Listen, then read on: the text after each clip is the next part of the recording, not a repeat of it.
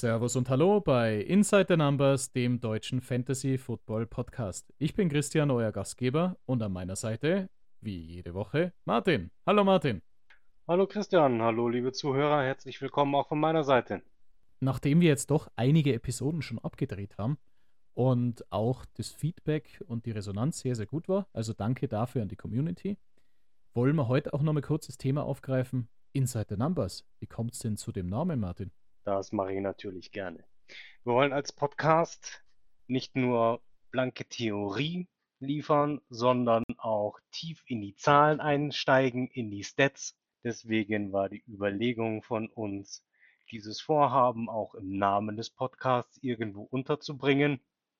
Und der Begriff Inside the Numbers, den man aus dem Football kennt, also wenn wir uns das Footballfeld vorstellen und die Yards dort in den großen Zahlen auf dem Feld aufgebracht sind, Pässe innerhalb dieser Nummern, die links und rechts des Spielfeldrands aufgebracht sind, werden genannt Pässe inside the numbers. Das war ein praktisches Beispiel, das sich mit unserer Idee verknüpfen lassen konnte und so ist der Name zustande gekommen.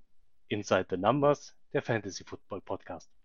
Passt wie die Faust aufs Auge. Okay, Starten wir heute in die Episode direkt mal rein. Und zwar, was hat sich seit den äh, Episoden über den Draft, beziehungsweise auch die Free Agency Folgen, was haben sich da in letzter Zeit auch an Trades und Bewegungen getan?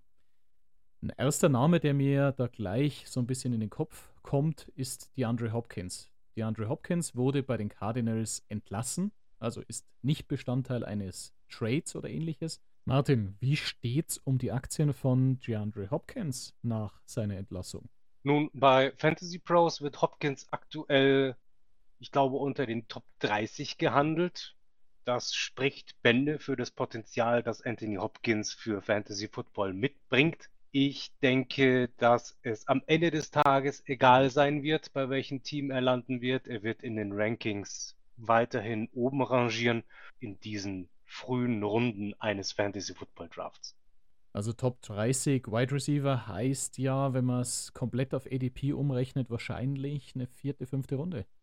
Wäre für mich ein, eine gute Überlegung, Hopkins hier zu nehmen. Interessant wird ja, ich sehe es schon so ein bisschen differenzierter vom Landing-Spot. Ich denke mir, es gibt ja schon die Absage seitens der Bills, die werden es auch hinsichtlich äh, Cap Space nicht äh, unterbekommen, dass sie den verpflichten können. Chiefs könnte auch schwierig werden. Die müssen einige Drahtseilakte da noch hinter sich bringen. Potenziell die Texans sind irgendwie im Spiel, die Cowboys sind im Spiel. Und da wäre es natürlich schon so, dass er speziell bei den Cowboys auf ein sehr, sehr starkes äh, Backfield oder eine Konkurrenz auch trifft. Ich denke, er wird da auch seine Catches kriegen, aber jetzt nicht der unumstrittene Number One Wide Receiver sein. Bei den Texans könnte er natürlich diese Position einnehmen. Da sehe ich im Moment nicht sehr, sehr viel Substanz. Ist aber natürlich mit einem Rookie-Quarterback auch schwierig, ähm, ob er da wirklich konstant seine Punkte dann auch bringen kann jede Woche. Ich glaube, deswegen wird sich Hopkins seinen zukünftigen Arbeitgeber sehr gut auswählen. Ich glaube, ja, Capspace auf der einen Seite ähm, grenzt die Anzahl der potenziellen Bewerber ein. Ähm, ich glaube aber auch Erfolgsaussichten grenzt seitens Hopkins die Auswahl ein. Deswegen denke ich, äh, dass die Houston Texans keine Option sind. Hopkins sucht jemanden, der jetzt Erfolg haben wird und nicht in zwei, drei Jahren. Müsste ich wetten, wären die Detroit Lions mein Tipp. Letztes Jahr eine sehr erfolgreiche Saison, eine sehr erfolgreiche Offense und nach der Suspendierung von Williams durchaus äh, ein Need auf der Wide Receiver Position. Mein Tipp, Hopkins zu den Lions. Wie siehst du den Wert von Amon Ra St. Brown in dem Zusammenhang, wenn Hopkins zu den Lions geht? Das ist eine gute und berechtigte Frage. Ich denke, Hopkins wird äh, Amon Ra St. Brown entsprechende Targets wegnehmen. Ich glaube aber, nach der Breakout-Season im letzten Jahr von Amon Ra wird er weiterhin liefern. Ein zuverlässiges und gerne angeworfenes Target von Goff sein. Ich denke, dass sich die beiden nicht viel nehmen werden. Speziell, wenn man ja in die Begriffe PPR und ähnliches, äh, die wir euch ja schon mal erklärt haben, auch schaut. Beim PPR viele Targets ist Amon Rasen Brown ganz stark. Das heißt, wie du schon gesagt hast, weniger Targets heißt da weniger sichere Punkte. Aber es könnte insgesamt vielleicht aber auch die defensive Aufmerksamkeit auch auf einen zweiten Spieler mit Hopkins lenken und er vielleicht wertigere Targets bekommen. Das heißt, den einen oder anderen Touchdown mehr oder die, die ganze, das ganze Team bewegt sich besser in der offensiven Front. Könnte durchaus ein interessanter Landing-Spot sein. Eine weitere Möglichkeit könnten durchaus aber die Titans oder auch die Patriots sein, bei denen er jetzt in letzter Zeit ja auch vorgespielt hat. Wo siehst du die höheren Chancen für ihn, dass er fantasy-technisch relevant wird im nächsten Jahr? Definitiv bei den Titans. Ich weiß, die Patriots werden aktuell in Bezug auf Hopkins sehr gehypt. Schaue ich mir das aktuelle Wide Receiver Squad der Patriots an, lese ich allerdings Namen wie Juju Smith-Schuster, Bourne, Parker und auch hier sind wir wieder beim Thema, wie viele Targets bekommt Hopkins über die Saison. Ich denke, hier wird viel Target Share angesagt, während bei den Titans Burks, Westbrook Ikeen, Phillips, das sind zwar alles Namen, die man in der NFL kennt, aber keine Namen, die in den aktuellen Rankings sehr weit oben sind, die in der Vergangenheit durch viel Touchdowns oder Yards aufgefallen sind. Ich denke, geht Hopkins zu den Titans, ist er ein gutes Target für den Fantasy Draft. Wenn man das Ganze jetzt auch noch ein bisschen ergänzt, äh, in den OTAs hört man ja ziemlich stark, dass Will Levis so seine Probleme hat. Dazu Malik Willis seit letztes Jahr auch so ein bisschen auf dem Abstellgleis. Heißt, Ryan Tannehill wird sein äh, Passabsender sein. Auf der anderen Seite bei den Patriots Mac Jones, Bailey Zappi. Klingt alles nicht ganz überragend, dass hier viel Ketten bewegt werden und entsprechend viele Endzone-Targets, die besonders wertig sind, entstehen. Könnte ein schwieriger Landing-Spot für Hopkins werden, egal ob jetzt zu den Titans oder zu den Patriots. Wenn wir jetzt aber an die anderen Bewegungen in letzter Zeit denken, was kommt denn dir so in den Sinn? Als alter 49ers-Fan kommt mir natürlich Jimmy G in den Sinn, der in den letzten Tagen und Wochen für viel Trubel aufgrund seiner Operation und dem Zusatz in seinem Vertrag bei den, Tex äh, bei den Raiders gesorgt hat und somit für allerlei kuriose Gerüchte gesorgt hat, unter anderem eine Rückkehr von Tom Brady auf das Footballfeld. Was halten wir denn davon? Würde ich jetzt ganz klar in die Kategorie Fabelwesen bzw. Offseason, Flaute stecken. Ich sehe Brady nicht mehr für ein Comeback. Er hat sie auch, glaube ich, relativ schnell dann auch äh, ad acta gelegt. Er ist ja mittlerweile auch äh, Anteilseigner bei den Raiders, wenn ich es ganz richtig im Kopf habe. Von dem her, Brady, no way, denke ich nicht. Ich sehe auch auf dem Free Agency Markt wenig Alternativen, die da vielleicht reinspringen könnten. Ich denke, die Backup-Position mit Brian Hoyer, wenn ich ganz richtig bin, sehe ich da entsprechend schon aufgestellt, dass die Raiders jetzt nicht überreagieren und Jimmy G die Zeit geben werden. Und ich denke, dass Jimmy G die eine erfolgreiche, fantasymäßig jetzt vielleicht nicht überragende, wie wir ja schon bereits besprochen hatten, Saison spielen wird. Und dementsprechend halte ich da nicht viel davon. Nachdem wir jetzt über DeAndre Hopkins und Jimmy G gesprochen haben, haben wir, sind wir noch gar nicht zum Elefanten im Raum kommen. Delvin Cook gecuttet bei den Vikings. Martin, hast du das vorhergesehen, beziehungsweise wie siehst du Delvin Cook und die Vikings Backfield-Situation? Das kam für mich ehrlich gesagt sehr überraschend. Die Vikings waren letztes Jahr ein überdurchschnittlich gutes Team, haben während der Saison gut performt und auch in den Playoffs gezeigt, was sie können. Ich rechne damit, dass sie auch in der nächsten Saison um die Playoff-Plätze ein ernstes Wörtchen mitreden können. Dachte deswegen, dass sie daran interessiert wären, Cook zu halten, aber nun gut, hier bin ich falsch gelegen. Was die Auswirkungen auf das Fantasy Football angeht, hängt sehr viel bei Cook von den Landing Spots an. Ich habe mich heute ein bisschen schlau gemacht und diverse Seiten durchforstet und die halbe Liga ist ein potenzieller Landing-Spot, wenn man den Medien glaubt. Dolphins, Bills, Jets, Bears, Panthers, Cowboys, Eagles, Browns, Ravens, Giants, Bengals. Es ist im Grunde alles dabei. Ich weiß es nicht, ähm, wo Cook landen wird, was ich aber den Hörern auf den Weg geben möchte. Stichwort Dynasty Leagues. Madison jetzt nehmen, er wird definitiv steigen und äh, bis zum Saisonanfang sicherlich ein bisschen overhyped werden. Bei Cook bin ich ein bisschen zwiegespalten. Also ich steige ja in den Hype-Train bei Madison, bin ich ja schon lange auch mit drinnen. Ich dachte es mir schon früher, allein dass sie es wegen dem Cap Space entsprechend dann auch den Cut machen. Tatsächlich sehe ich einen Madison steigen. Ich denke aber, er wird noch Verstärkung im Backfield bekommen. Ein Kareem Hunt wird gehandelt. Ich sehe weniger einen Leonard Fournette oder einen Ezekiel, äh, Ezekiel Elliott dort. Ein Kareem Hunt könnte natürlich bei den Passdowns viele Targets wegnehmen. Trotzdem sehe ich einen Madison aktuell für einen Redraft Draft in Runde 4, 5 gehen, beziehungsweise einen Delvin Cook einfach fallen. Und Delvin Cook, wie du schon gesagt hast, ich musste am meisten schmunzeln, als ich die Arizona Cardinals gelesen habe als Landing-Spot. Der wird sein Geld verdienen wollen. Der hat seine 10 bis 12 Millionen la Hopkins. Und daher fallen wahrscheinlich so eine Reunion mit seinem Bruder bei den Bills fällt dann wahrscheinlich weg. Die Chiefs fallen weg. Potenziell ist es für Delvin Cook ein Einschnitt und im Moment eigentlich eher so die heiße Kartoffel, die man nicht in der Hand haben will. Wenn man jetzt aber trotzdem über den Landing Spot denkt, siehst du das Miami Backfield für ihn geeignet? Ich denke nicht. Ähm, ich schaue mir die Dolphins an, ich lese Namen wie Gaskin, Shane, Wilson, Mostert. Also das Running Back Squad der Dolphins ist ohnehin sehr gut gefüllt. Jetzt noch einen Delvin Cook zu verpflichten, ohne das Cap Space der Dolphins zu kennen, kann ich mir auch vorstellen, dass es hier etwas knapp wird. Die Dolphins sehe ich aktuell nicht. Ein weiteres Backfield, das gerade etwas im Aufruhr ist, ist das Giants Backfield. Saquon Barkley will den Franchise Tag nicht unterschreiben und würde einen Matt Breeder als Backup-Option dort lassen.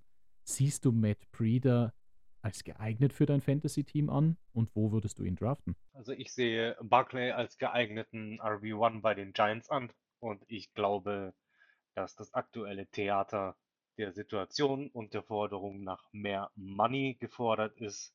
Deswegen meine Aussage über Breeder unter Vorbehalt. Ich denke also, dass Barclay auf alle Fälle bei den Giants bleiben wird.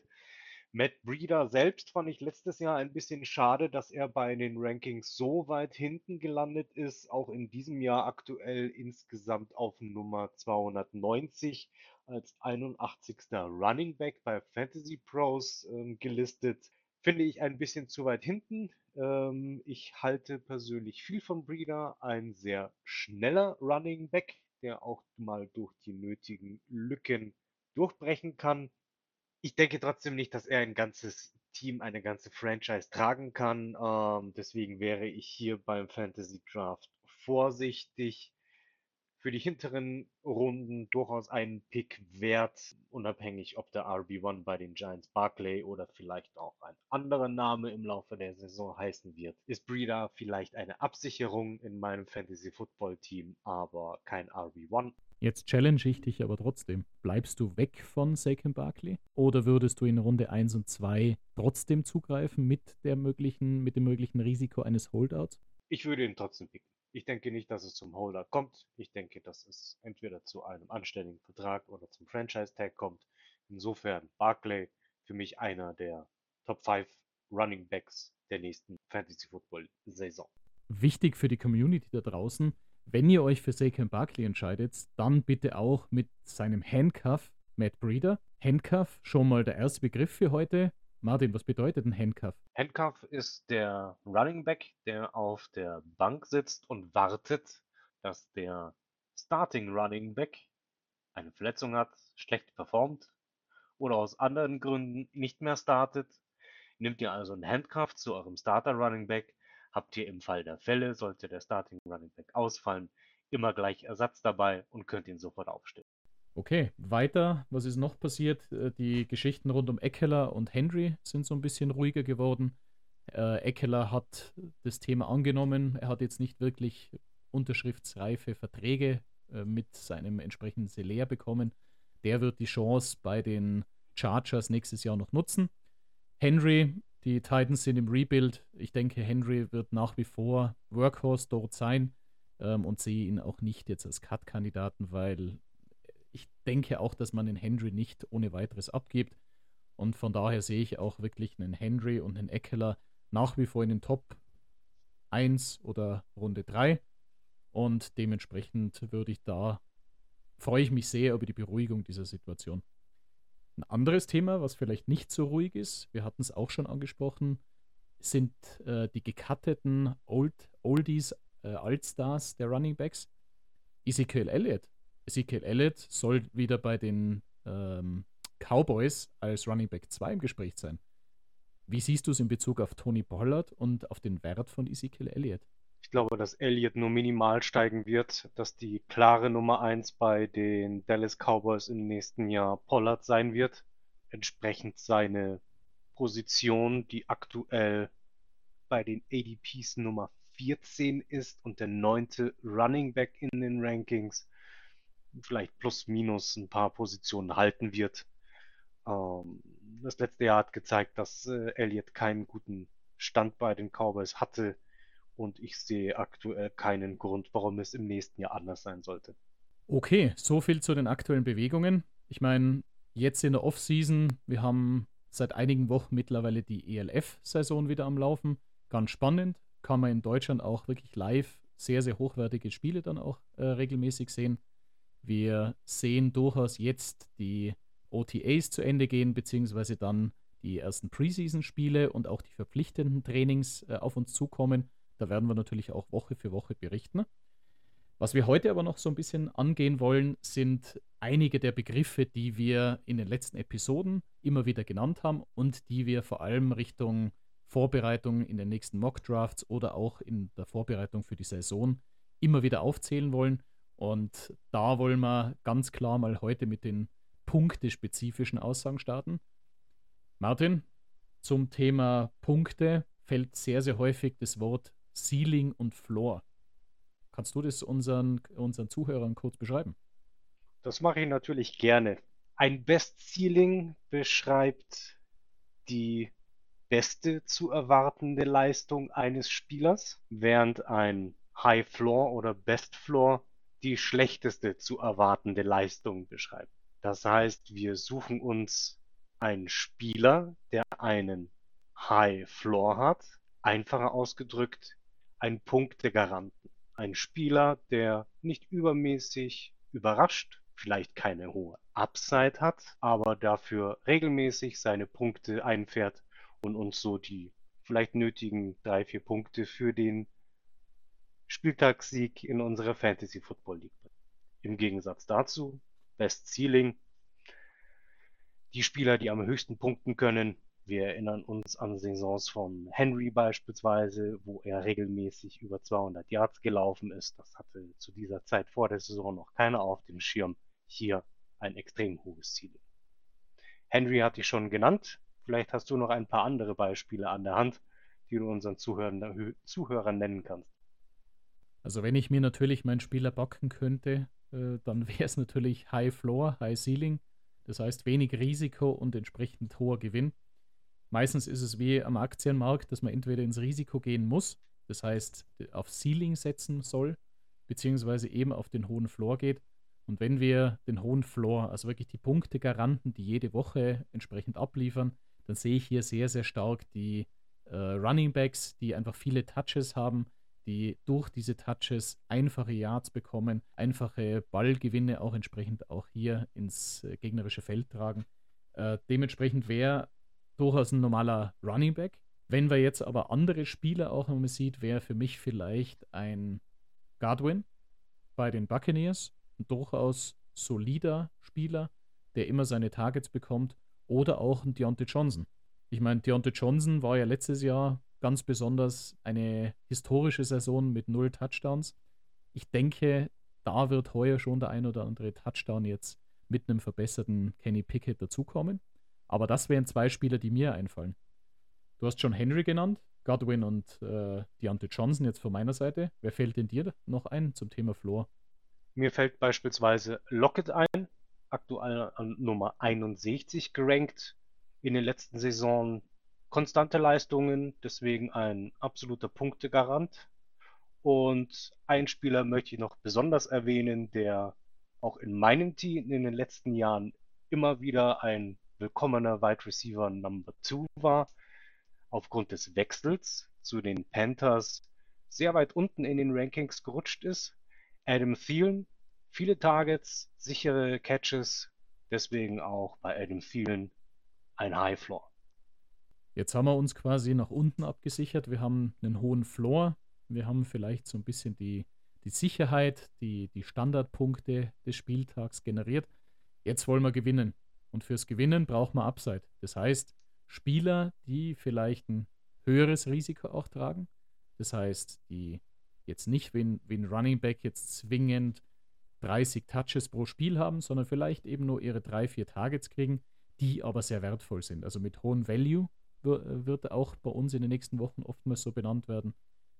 Wenn ich daran denke, so ein Speedy Receiver auf der Outside-Position, der einfach durchgeht, einen, äh, sage eine Hail Mary-ähnlichen äh, Passversuch vom Quarterback bekommt, der entsprechend dann viele Yards äh, für den Catch dann bringt, beziehungsweise kurze Slot, äh, Slot Receiver, die den Ball bekommen, sich dann durchsetzen, vielleicht durch ein, zwei Tackles brechen und dann viele Yards auf der Catch machen, aber immer mit dem Risiko, dass sie vielleicht in der Woche drauf diese Targets nicht bekommen und dann ganz schön abstinken. Jetzt sind wir beim Abstinken. Ganz so negativ will ich es gar nicht darstellen, aber äh, welche Spiele verknüpfst du mit dem Thema High Ceiling und hohem Risiko? Ich verknüpfe damit beispielsweise einen Wilson der New York Jets. Ich denke, dass er aufgrund von Aaron Rodgers noch ein höheres Potenzial hat und damit mehr Punkte machen kann als letztes Jahr. Ich verbinde damit aber auch zwei potenzielle Breakout-Spieler, die ich in diesem Jahr sehe, nämlich Olave von den New Orleans Saints und du hattest ihn schon erwähnt, Pickens von den Pittsburgh Steelers. Du hast jetzt natürlich Spieler auch genommen, wo wir jetzt nicht besonders von einem ganz Low Floor ausgehen. Also das sind schon Spieler, um die auch das System der jeweiligen Mannschaft etwas gebaut wird. Aber kann dir hundertprozentig da zustimmen. Wen ich da vielleicht jetzt mit einem Low Floor High Ceiling sehe, ist ein Gabriel Davis. Ich denke, wir können uns alle nur zurückerinnern vor zwei Jahren, das Playoff-Game, äh, was sein Breakout damals war, wo ihm viele Experten eine entsprechende Karriere dann vorausgesagt haben, mit x Touchdowns in einem Spiel. Gabriel Davis ich hatte ihn auch letztes Jahr in einigen meiner Team Teams, kann ganz schön für Frustration sorgen. Das heißt, ähm, wenn er eben diese Targets mal nicht bekommt, vielleicht aber auch ein schlechteres Wetter in Buffalo ist, das heißt äh, wieder mal minus 20 Grad und Schneefall, dann ist natürlich ein Gabriel Davis mit seinen sehr wertvollen Targets, die aber vielleicht dann seltener kommen, ein sehr, sehr schwieriger Kandidat, dass man auch drauf setzt. Immer gesagt, abhängig vom Spielsystem. Wir haben euch nämlich auch schon mal vorgestellt, das Thema Best Ball, wo es nicht darum geht, dass wir hier eine Mannschaft aufstellen müssen vor dem Spieltag, sondern eben die besten Spieler im Roster den Platz einnehmen. Und da ist natürlich eine Ergänzung mit einem Gabriel Davis sehr, sehr wertig, weil er auch dann auf der Bank, wenn er mal nicht so gute Punkte macht, jetzt nicht den Spieltagssieg kostet und auf der anderen Seite aber vielleicht ein bis zwei Spieltage alleine gewinnt. Du hast jetzt schon mal genannt Breakout-Spieler. Wir werden ja zu diesem Thema eine eigene Episode dann noch machen. Was sind wirklich solche äh, Bounce-Back-Kandidaten beziehungsweise auch Breakout-Spieler? Jetzt gibt es eine weitere Kategorie, die auch immer auf die Punkte bezogen wird, sogenannte Boom- or Bust-Spieler. Wer kommt denn dir da als erstes in den Sinn? Mir kommt aus der Historie heraus, um mal ein bisschen auf die letzte Saison zurückzugreifen, Michael Thomas in den Sinn. Ich hatte Michael Thomas letztes Jahr in Runde 4 gepickt. Das war weit vor vielen Mocks und weit vor vielen Experten-Rankings. Denn ich war der Meinung, dass Michael Thomas wieder einschlagen wird, nach seiner Verletzungspause zurückkommen wird und die New Orleans Saints in die Playoffs führt. Also einschlägt, boom. Nun, wie wir kennen, zwölf Monate später die Ergebnisse der Saints und wissen, dass äh, Michael Thomas erneut verletzungsbedingt ausgefallen ist. Also ein absoluter Bust. Ein bestes Beispiel für Boomer Bust, Spieler, die ich einen, in einem Draft picke, bei denen ich darauf hoffe und abziele, dass sie einschlagen, mir aber des Risikos bewusst bin, dass wenn sie nicht einschlagen, der Return gleich null ist. Wenn man genau in diese Kategorie denkt, sehe ich auch einen Rashad Penny. Rashad Penny, ähnlich wie Michael Thomas, wenn man rein auf die Punkte pro Spiel oder auch auf die Spieltagsstatistiken äh, auch geht, dann sind die definitiv unter den Top 10, Top 20 dann immer mit dabei. Wie du aber schon gesagt hast, die Verletzungsanfälligkeit, auf die man nie setzen kann, aber die doch relativ häufig bei diesen beiden Spielern jetzt auch aufgetreten ist, ähm, spielt da natürlich auch mit rein. Von dem her, Michael Thomas, ich würde ja heuer als Saints-Fan ganz hart auf einen Boom hoffen. Von daher, äh, Michael Thomas finde ich einen sehr, sehr guten Pick. Wen hättest du auf der Quarterback-Position zu dem Thema Boom, Boom or Bust? Ich hätte tatsächlich Tua Tagovailoa. Ich denke, dass Tagovailoa bewiesen hat, dass er die Miami Dolphins führen kann, dass er ein QB1 auf unserem Fantasy-Roster sein kann, alles mitbringt, um dies auch in der nächsten Saison zu tun. Wir erinnern uns aber an die Concussions im letzten Jahr. Ich möchte nicht ausschließen, dass wir auch in diesem Jahr eine erneute Verletzung erleben werden, vielleicht Nachwirkungen dieser Concussions. Deswegen für mich Tour im nächsten Jahr Boom or Bust. Ich beneide dich ja ganz äh, stark jetzt gerade und feiere dich heftig für Tago Vailoa. Mir passiert es ja auch sehr häufig mit Tango Vailoa oder ähnliches. Ich glaube, da haben wir, äh, hätten wir ja schon so ein kleines äh, Euro-Schwein aufstellen sollen für jeden falsch benannten Namen. Mein Quarterback äh, Boom or Bust wäre in die Richtung Jordan Love zu sehen. Jordan Love sehe ich, er hat durchaus stark lernen können von Aaron Rodgers. Die Spiele, die er gespielt hat, hat er jetzt sehr stabil auch ausgeschaut. Er, könnt, er geht sehr günstig her. Ich denke, er wird undrafted in den meisten Redraft-Leagues gehen. Das heißt, ein Jordan Love wäre mein Boom or Bust bei den Quarterbacks. Wer aber noch ein Boom or Bust ist, Irv Smith, Tight End bei den Bengals. Keine Konkurrenz im Draft und wäre durchaus ein, ein sehr gutes Target für Joey Burrow. Wie siehst du Irv Smith in Bezug auf Boom or Bust? Stimme ich dir absolut zu. Ähm, schaue ich mir die Depth Chart der Bengals an, sehe ich Namen wie Drew Sample, Devin Asiasi und Tanner Hudson. Ich denke, dass Irv Smith letztes Jahr bei den Vikings das Potenzial zum Durchbruch gehabt hat. Aus irgendwelchen Gründen hat es nicht funktioniert. Ich denke, ein Neustart bei den Bengals ist durchaus möglich.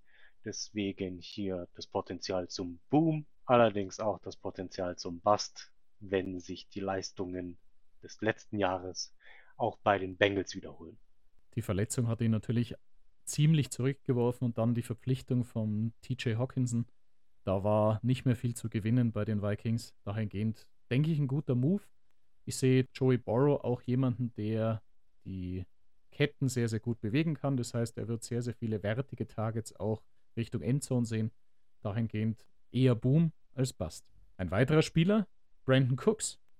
Boom or Bust? Gute Frage, nächste Frage. Ähm, ich glaube, dass die Cowboys nächstes Jahr wieder um den Division-Sieg, wenn nicht sogar um den Conference-Title mitspielen werden.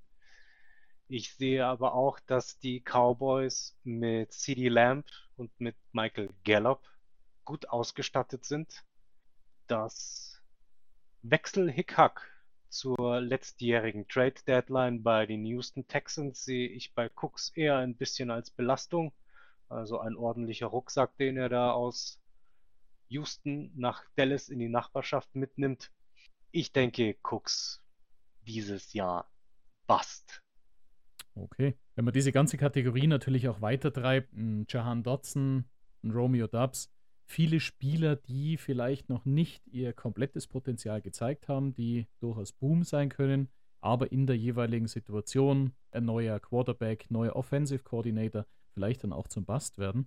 Da könnten wir, glaube ich, noch Stunden äh, drüber diskutieren. Ich würde an der Stelle aber jetzt für heute mal abbrechen. Was aber für euch ganz wichtig ist hier draußen. Boom or Bust spricht man selten in den ersten paar Runden. Das heißt, ein Spieler, der sehr teuer ist und in einer Runde 2, 3 schon als Boom or Bust bezeichnet werden kann, würde ich euch, speziell wenn ihr am Anfang, wenn ihr Rookies seid, eher raten, die Finger davon zu lassen.